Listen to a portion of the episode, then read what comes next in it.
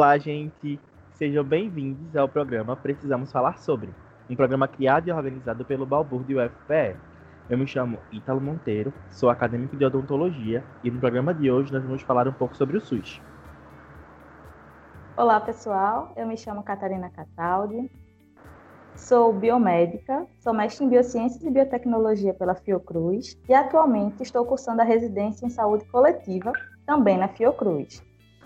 E hoje, para falar um pouquinho sobre o Sistema Único de Saúde, sobre como ele funciona, como estamos nos inserindo nesse processo e como ele é organizado, nós convidamos o professor Itamar.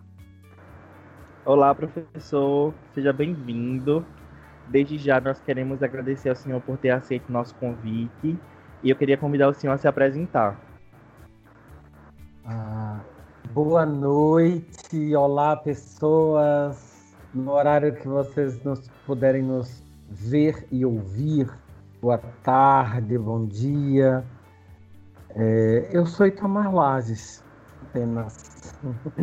Eu trabalho na UPE, trabalho no ensino, então sou professor do curso de enfermagem e coordeno o programa de residência multiprofissional em saúde da família do campo. Também sou sanitarista. É isso.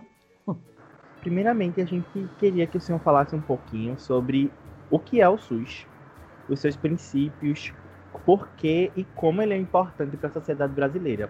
Talvez nesse momento seja menos difícil falar sobre a importância do SUS, visto que estamos no momento de epidemia e infelizmente já mais de 17 mil vidas no Brasil inteiro.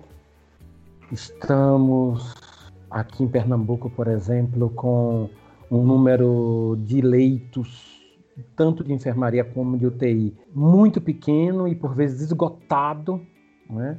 E ainda assim, muitas pessoas estão conseguindo ser salvas por conta do trabalho do Sistema Único da Saúde. Ou seja, os profissionais de todas as categorias que atuam no SUS estão conseguindo fazer com que as pessoas sejam tenham suas vidas salvas. Mas esse é apenas um dos aspectos do SUS. Eu posso dizer para o nosso público querido que o Sistema Único de Saúde é um conjunto de serviços assistenciais e de vigilância da saúde, que os serviços assistenciais incluem os de atenção primária à saúde, como o PSF, os de média complexidade, como as unidades de pronto atendimento, e os de alta complexidade, como os grandes hospitais, a exemplo do Hospital Oswaldo Cruz, Hospital das Clínicas, Hospital da Restauração. Eu posso dizer para vocês que o SUS também é formado pelas equipes que atuam na vigilância da saúde, a vigilância epidemiológica, sanitária e, e, ambiental. Eu posso dizer ainda que o SUS ainda tem um componente industrial que, em contato, em combinação com universidades e institutos federais, consegue fazer produção de insumos, tais como a, a vacina. Mas eu ainda prefiro acrescentar que o Sistema Único de Saúde é o exemplo mais prático das ideias do movimento da reforma sanitária brasileira. O SUS é o instrumento explícito desse movimento para possibilitar a todas as pessoas, independente de qualquer condição, a possibilidade de ter acesso à ação que a pessoa precisa quem precisa apenas de uma ação de promoção da saúde pode tê-la, por exemplo, nas academias da saúde, com os professores de educação física, de nutrição, de fisioterapia. Quem precisa de vacina pode ter na atenção primária, mas também na atenção primária pode ter todo o acompanhamento da saúde. Mas quem precisar também de um transplante de órgãos pode ter no SUS e até quem não entende que está precisando de algum serviço, está precisando e obteve o serviço quando nem pensou pra, sobre isso. Um exemplo: quando alguém está no restaurante se alimentando, se divertindo, é porque a vigilância sanitária, técnicos e técnicas da vigilância sanitária passaram por lá, fiscalizaram todo o serviço e, e verificaram que ali havia condições de funcionamento. E esses técnicos estão sempre em prontidão. Então, é importante acrescentar ainda que esse SUS que foi criado com a Constituição de 1988, 5 de outubro de 88, esse SUS que, que vem se desenvolvendo nesses últimos 30 anos, um pouco mais de 30 anos, ele é uma expressão política do movimento da reforma sanitária, porque antes dele o Brasil não teve uma proposta política de defesa da atenção à saúde para todas as pessoas. Nesse contexto, por que o SUS é tão importante para a sociedade brasileira? E além disso, existem muitos textos acadêmicos que relatam o funcionamento do SUS e como ele se relaciona e se enquadra nas nossas necessidades. Você poderia falar um pouquinho sobre como esse sistema é sustentado, a respeito do financiamento do SUS? A gente pode entrar em umas partes um pouquinho mais complicadas, um pouco mais lá na frente. Mas como o SUS se enquadra na conjuntura de necessidade dos brasileiros? Essa pergunta é por demais importante e aí a gente tem que voltar um pouco para o raciocínio do movimento da reforma sanitária. Segundo o movimento da reforma sanitária, tal como está no relatório final da oitava conferência e em outros textos, o SUS é um dos componentes políticos para satisfazer as necessidades da população, mas não deve ser o único. Vejamos, que necessidades qualquer ser humano tem? E são esses e são essas necessidades que precisam ser satisfeitas para que a pessoa tenha saúde. A resposta é: para, para ter saúde, as pessoas precisam de alimentação, moradia, educação, lazer, meio ambiente livre de riscos, trabalho, renda. As crianças precisam de proteção, a população idosa precisa de proteção, a população como um todo, a partir da vida afetiva dos casais, precisam de planejamento, proteção à gravidez e ao parto. Esse conjunto de coisas, todas, para elas contribuem para que as pessoas tenham saúde. O que é que o SUS vai oferecer às pessoas? Assistência, no sentido de que as pessoas precisam de promoção da saúde, prevenção de doenças e tratamento de doenças. Para fazer essas três coisas, o SUS se organiza, como eu disse antes, em serviços assistenciais e serviços de vigilância da saúde. Todavia, para que cada pessoa tenha acesso a todos os recursos de saúde, é preciso muito mais. É por isso que eu quero citar aqui dois artigos da Constituição que eu não citei antes. O artigo 194 e o 195. Esses dois artigos chamam a atenção para a formação da Seguridade Social. E por meio da Seguridade Social, nós vamos, a sociedade vai dispor de um sistema de assistência social e de um sistema de previdência social. Assistência social, previdência social e sistema único de saúde juntos formam a Seguridade Social. A Seguridade Social, por sua vez, ela contribui nas relações das necessidades sociais e assistenciais e de vigilância da saúde para proteger a saúde da população.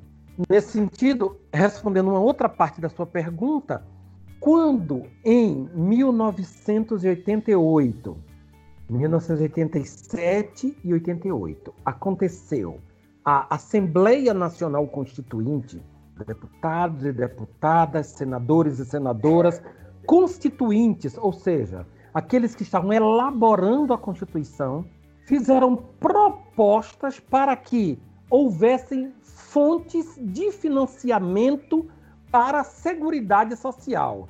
E essas fontes de financiamento, elas deveriam ser protegidas pelo Estado. Então, do imposto que cada cidadão paga, da maneira que pode pagar, do quanto pode pagar, esse dinheiro como um todo é captado pelos governos, principalmente pelo governo federal. O governo federal forma um fundo público e parte desse fundo público ele destina para sustentar o sistema único de saúde. Uma falha na, dos constituintes foi não definir naquele momento quanto deveria ser o percentual dedicado para o SUS. Chegaram a comprometer um, em torno de 20% da sua renda total. E os estados chegaram a comprometer 10, 12, até 15%. E o governo federal ficou ali entre 5, 6, 7, no máximo 8%. Isso foi corrigido com várias emendas constitucionais e houve, inclusive, uma proposta muito bonita, muito bem feita, muito politizada, do Conselho Nacional de Saúde, chamada SUS mais 10, que dizia que o SUS deveria ser sustentado por 10% da renda bruta da nação, de tudo que fosse arrecadado. E essa proposta, ela, ela, ela foi derrotada, não é? Ela, ela perdeu, e no lugar dela ficou 15% das receitas líquidas. E depois disso, é, foi feito um cal, foi criado um cálculo de maneira que sobre as receitas líquidas o Brasil, o governo federal nunca investisse menos de 15%. O triste disso é que quando chegamos em 2016, quando foi em 31, em, em dezembro de, de, de 2016, foi é, aprovada e sancionada pelo governo Temer o, uma proposta chamada Emenda Constitucional 95. Essa emenda, obviamente, pelo nome, ela foi incorporada na Constituição e ela começou a bloquear recursos da oriundos do SUS. E o Conselho Nacional, através do da comissão, uma comissão específica do Conselho Nacional de Saúde, chamada Comissão de Financiamento da Saúde, o COFINS, do qual o SEBS participa, que foi uma coisa que eu não disse. Eu sou uma das pessoas que faz parte do SEBS, eu sou atualmente conselheiro do SEBS. Então, o SEBS ajuda o Conselho Nacional de Saúde, tem ajudado a verificar que em 2016, 2017, 2018, 2019, o governo federal tem aplicado menos de 15%. E aí a gente tem tido um, o que alguns autores chamam de desfinanciamento. Nós que já vivíamos no subfinanciamento, começamos a vivenciar um desfinanciamento. Porque, de acordo com o cálculo econômico feito pelo governo, a inflação vai dar sempre muito baixa e o governo, de acordo com a emenda constitucional 95, não está obrigado mais a ultrapassar a, a, o, o teto da inflação. Assim, os valores são muito baixos. Foi por conta disso, por exemplo, que o ministro Mandetta fez aquela proposta que e tratorou com a existência do NASF. O NASF hoje ele é sustentado apenas por estados e municípios. Quem quiser ter. Se o município não quiser ter NASF, ele não precisa. E várias outras ações do, do, do, do SUS foram desativadas. Em suma, nós precisamos do SUS porque o SUS nos ajuda a satisfazer as nossas necessidades de promoção da saúde, de prevenção de doenças e de tratamento de doenças. É, esse comentário é bastante importante, porque quando a gente vai analisar todo o nosso contexto, aquilo que a gente está inserido, muitas vezes a gente não passa essa lupa para observar da forma melhor, né? E isso tudo que o senhor falou traz é, casa muito com a próxima pergunta que a gente selecionou, que fala sobre essa questão dos brasileiros, de nós brasileiros ser, é, sejam ser, de, da gente brasileira ser muito propenso a ser receptivo, animoso e caloroso. Mas ainda existe uma barreira gigantesca das pessoas em relação ao sistema de saúde, porque elas criticam sem entender o funcionamento, elas comentam sem entender as esferas e elas vão repassando informações sem checar essas fontes de dados, né? E nesse contexto, é, quais os, os principais obstáculos que o senhor acredita que existam e que ameaçam é, fortemente o sistema de saúde? Eu vou mencionar alguns desses obstáculos a nível macroeconômico e macropolítico, mas eu vou me deter muito mais num que é particular, tá certo? De ordem particular que vai afetar todos os trabalhadores do SUS, e aí eu me incluo. Ou, seja, de cara eu já estou dizendo, quem trabalha no SUS tem uma responsabilidade muito grande com o que está acontecendo hoje. Muito grande. E dentre os que trabalham no SUS, eu, me, me permita dizer, e meu discurso vai ser esse, os professores e professoras universitárias. E eu também tenho, e sou desse grupo. Mas olhando para o, o, âmbito macroeconômico, eu acho que isso é importante, visto que há problemas concretos acontecendo com pessoas concretas que nós conhecemos. E essas pessoas, por exemplo, elas reclamam desses problemas.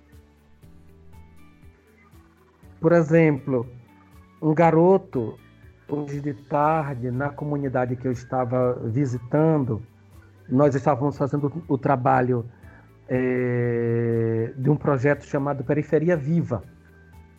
E dentro desse projeto tem um subprojeto chamado Agente Popular de Saúde.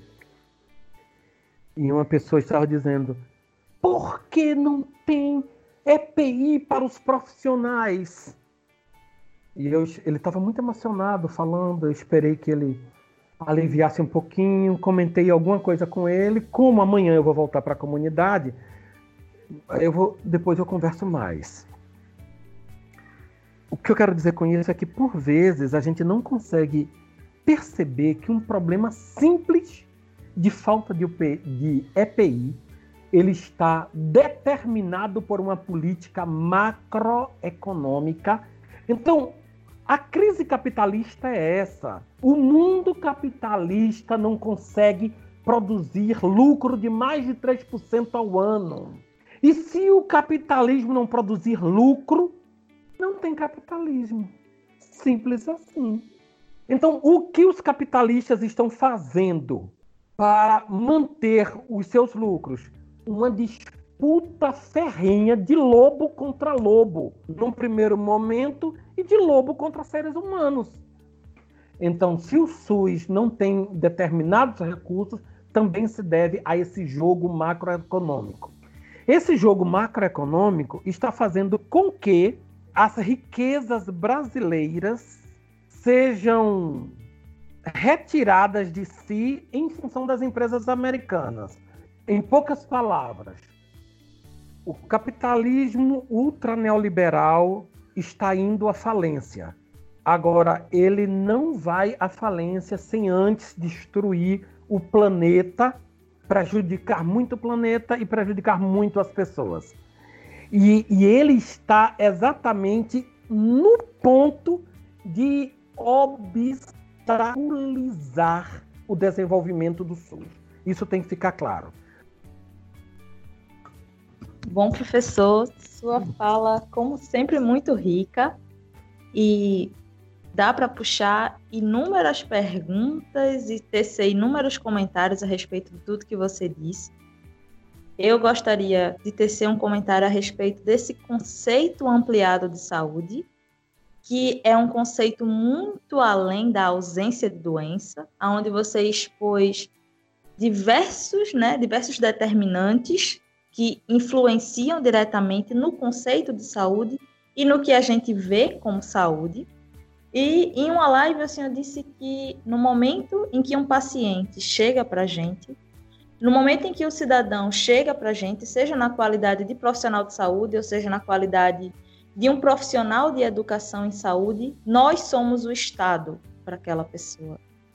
Então, ter em si essa visão e essa responsabilidade é fundamental para a construção de um SUS mais sólido, de um SUS que venha a cumprir realmente o seu papel de ser para todos. Mas, só para reiterar, eu gostaria que o senhor falasse um pouquinho sobre essas condições de financiamento do SUS, sobre a emenda constitucional 95 e sobre como isso reflete nesse contexto de pandemia. Quando a gente diz sobre financiamento, a gente está se referindo às condições ideais para o SUS é, é, se desenvolver de uma maneira que ele pudesse dar conta de todas as suas ações, né, de promoção da saúde, prevenção e tratamento de doença. Pois bem, tudo isso, todo esse subfinanciamento, ele vai ter um efeito negativo onde? Ele vai reverberar onde? Primeiro, ele vai reverberar na atenção primária à saúde,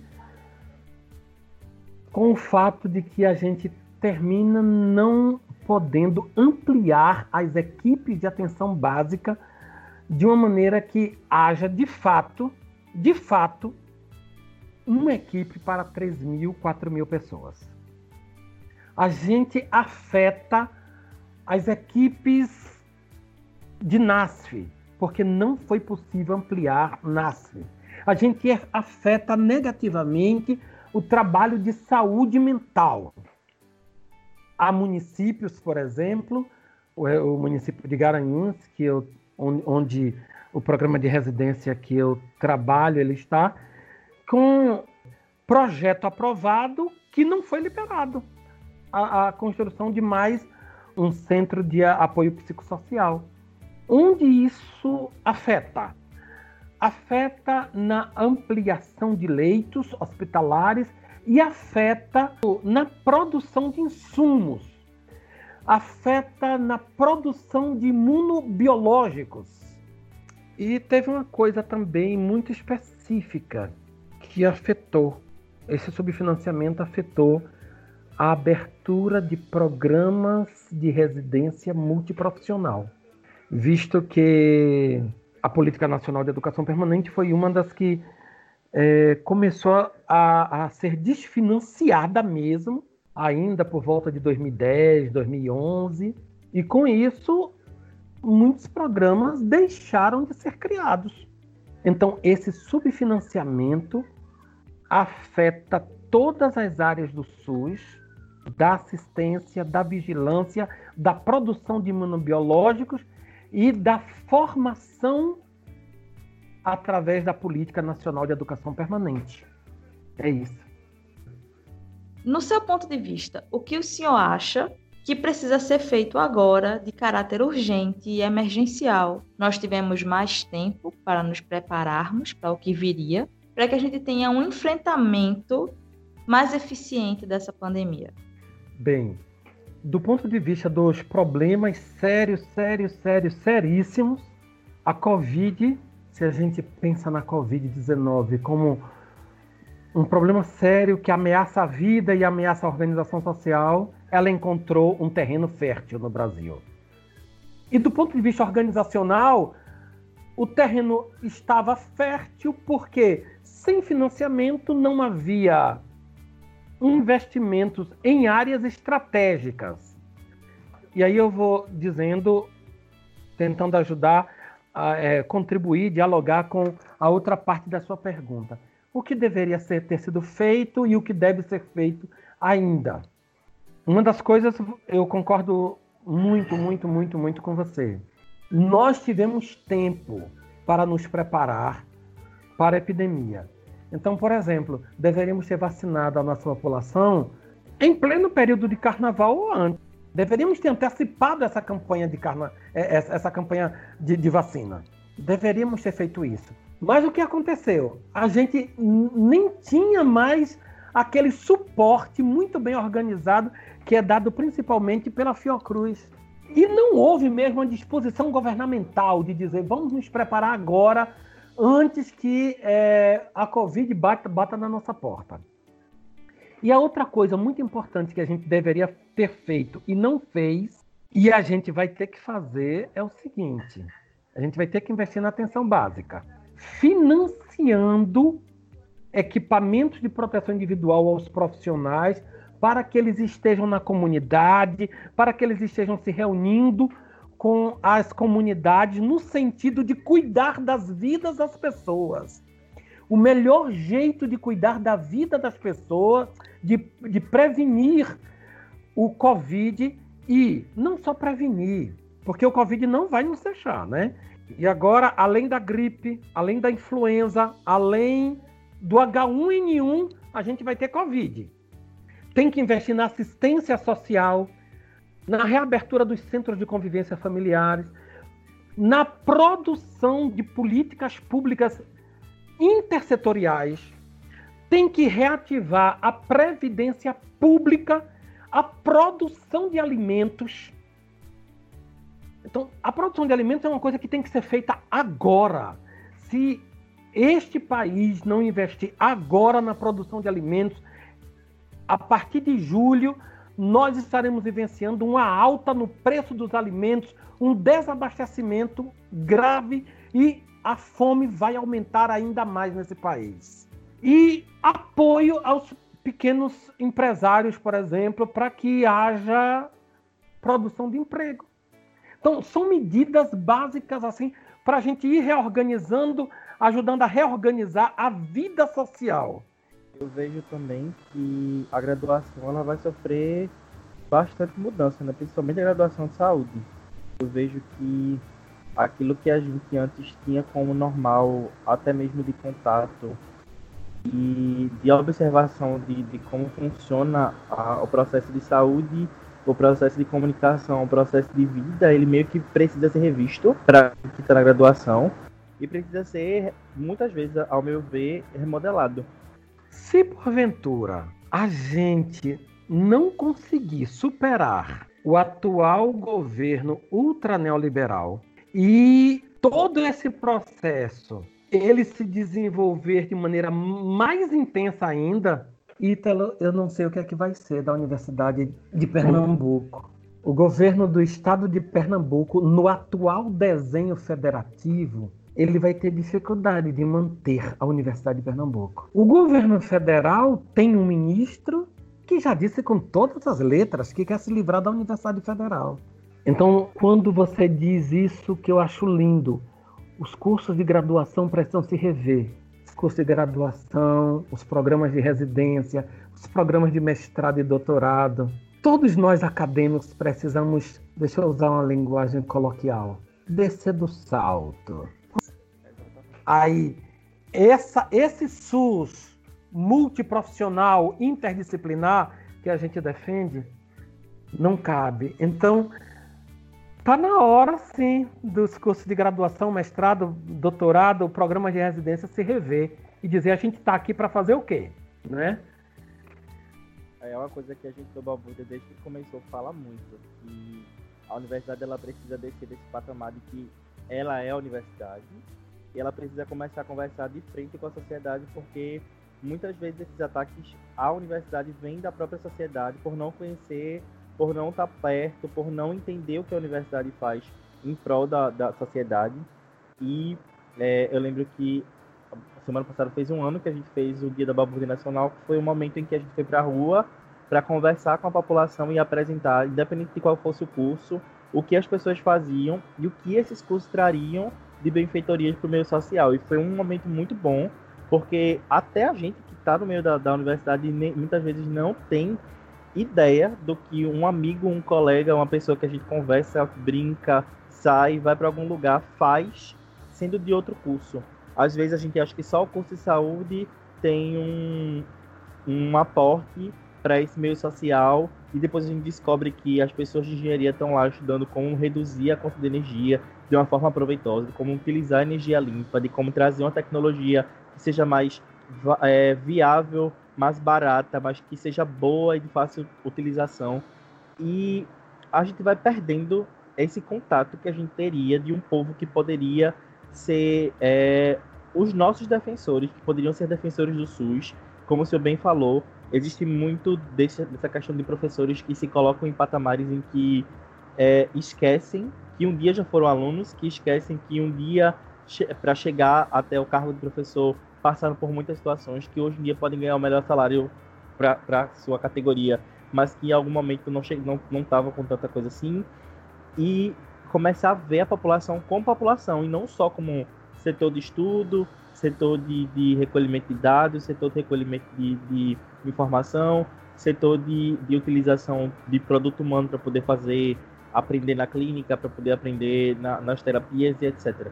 Então, eu acho que é exatamente isso que o senhor falou, da gente conversar com essa população, da gente trazer a universidade com o pé no chão, trazer os cursos de mestrado, doutorado, residência com o pé no chão, para que a gente possa entender que, ó, estamos passando por isso e vamos passar por isso e vai vir mais coisa pela frente, porque a, a quando a gente vai observando as pesquisas do, do, de quem está à frente disso, que tem mais recursos muitas vezes que o Brasil, é, a gente vai notando que aparenta que a gente vai passar por outra situação de pandemia em algum momento e que nós mais uma vez não vamos ter preparo para isso e que mais uma vez nós vamos ter uma população que não vai escutar a ciência, mais uma vez vai ter uma população que não vai querer escutar os profissionais de saúde e é, falta muito essa divulgação de que sim, o médico está fazendo sua parte, o enfermeiro está fazendo sua parte, gente está fazendo sua parte, mas o fonoaudiólogo está lá, o, o, fisioterapeuta está lá, o terapeuta ocupacional que, que muita gente nem sabe que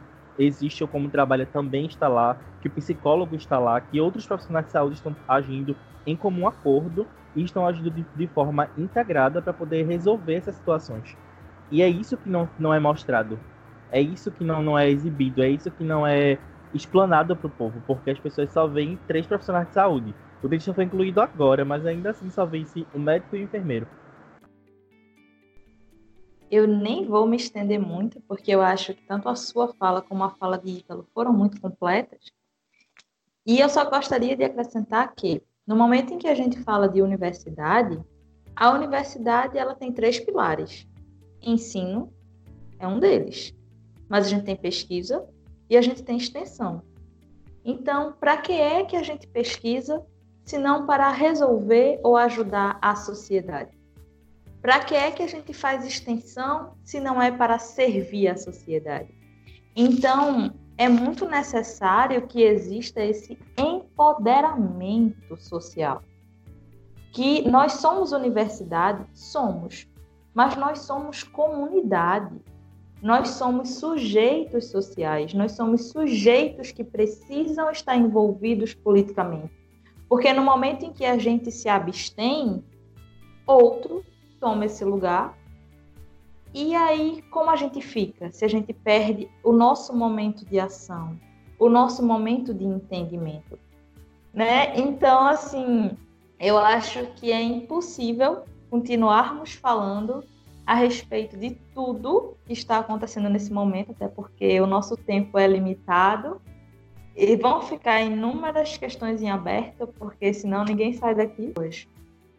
E agora deixo a palavra com Ítalo e com Itamar para que vocês deem os seus recados finais, o que vocês gostariam de finalizar, né, nesse programa, que foi um programa bem rico.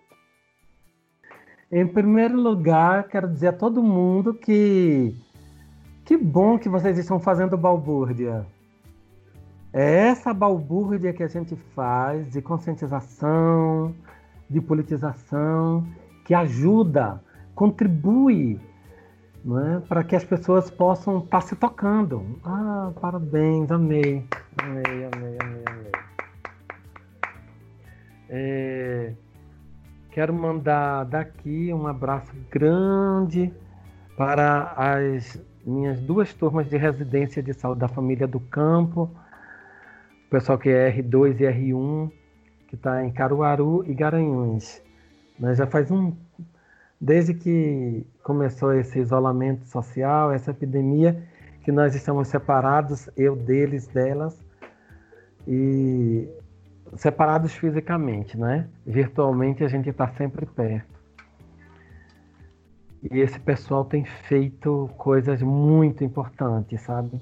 Muito importantes mesmo. Muito importantes. E também quero deixar uma mensagem para vocês enquanto integrante do SEBS. O SEBS é o Centro Brasileiro de Estudos de Saúde. Especificamente o núcleo aqui do Recife, do qual eu faço parte. Nós estamos junto com todas as entidades que fazem a Frente Brasil Popular num projeto muito importante chamado Periferia Viva. E dentro do Periferia Viva, o projeto de agentes populares de saúde com esse projeto, a gente está mediando a chegada de alimentos a pessoas que estão sem condição de ter acesso à alimentação. O lema dele é uma verdadeira balbúrdia política, vocês vão gostar. É o povo cuidando do povo em defesa do SUS. Com isso, eu quero dar um abraço, um beijo na testa de Catarina, de Ítalo e uma boa noite ao seu público. É isso. Eu agradeço muito, professor, pela sua participação. Acredito que esse episódio está riquíssimo. Você chegou até aqui, você deve estar tá eufórico e muito feliz por saber que você aprendeu muito. A gente que está dentro do SUS, que estuda o SUS, a gente saiu daqui aprendendo, eu, Catarina. E eu fico muito feliz com isso.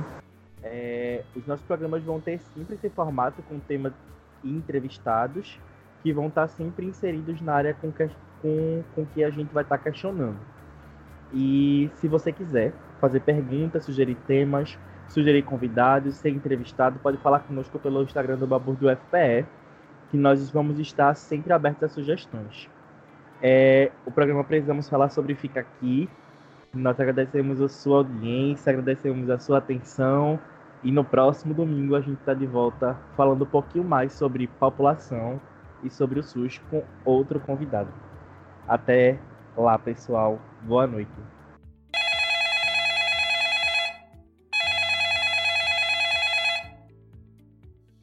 Olhem para trás e olhem para todos os professores que vocês já tiveram, professores e professoras. E tenta se lembrar quem deles você podia dizer para eles assim, professor, Puxa aí sua carteirinha do SUS para eu ver. Professor, você está vinculado, professora, você está vinculado aqui PSF. Então, são pessoas que têm que ganham 3, 4, 5, às vezes 10, 12 salários mínimos. E porque ganham 10, 12 salários mínimos, se acham muito distante da população que nada tem, sabe? Essas pessoas são da minha categoria, enfermeiros, enfermeiras como eu, às vezes. Aí já se sentem muito cima de si. Trabalham no SUS, mas não usam o SUS. Trabalham no SUS, mas não defendem o SUS. Deu para entender? E por que elas são assim? Possivelmente porque as consciências delas, lá na base das consciências delas, faz com que elas gostem da meritocracia. E a expressão mais clara da meritocracia é: de um lado, eu posso ter assistência à saúde porque eu me formei, eu tenho um bom salário e eu posso pagar um plano de saúde. E do outro lado da meritocracia está a indigência.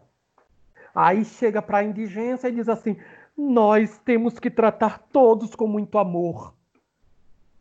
uma certa morosidade hipócrita que nunca se compromete politicamente com a defesa do SUS. Ou seja, muitos de nós, por exemplo, da área de saúde coletiva, pensem, pensem nos professores de saúde coletiva. Pensem nos programas para além da graduação de saúde coletiva e pensem bota assim a memória de vocês para funcionar e tentem se lembrar quantos colegas de vocês vocês encontraram na rua defendendo o SUS. Quantos fazem parte de movimentos organizados em defesa do SUS? Faz parte de um SEBS, faz parte de um movimento como a luta contra a privatização. Então, nós mesmos que trabalhamos no SUS, nós mesmos que ensinamos o SUS, a gente não consegue traduzir essa coisa boa que é o SUS para pessoas muito simples. Aí como é que a gente vai querer que as pessoas da favela entendam o SUS? Como é que a gente vai querer? Aí na sala de aula a gente fala na política nacional de humanização.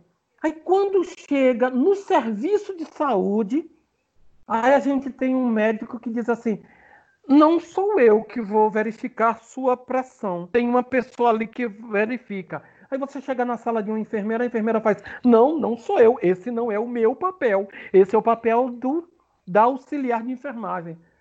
Foi para isso que o SUS existiu? Existe.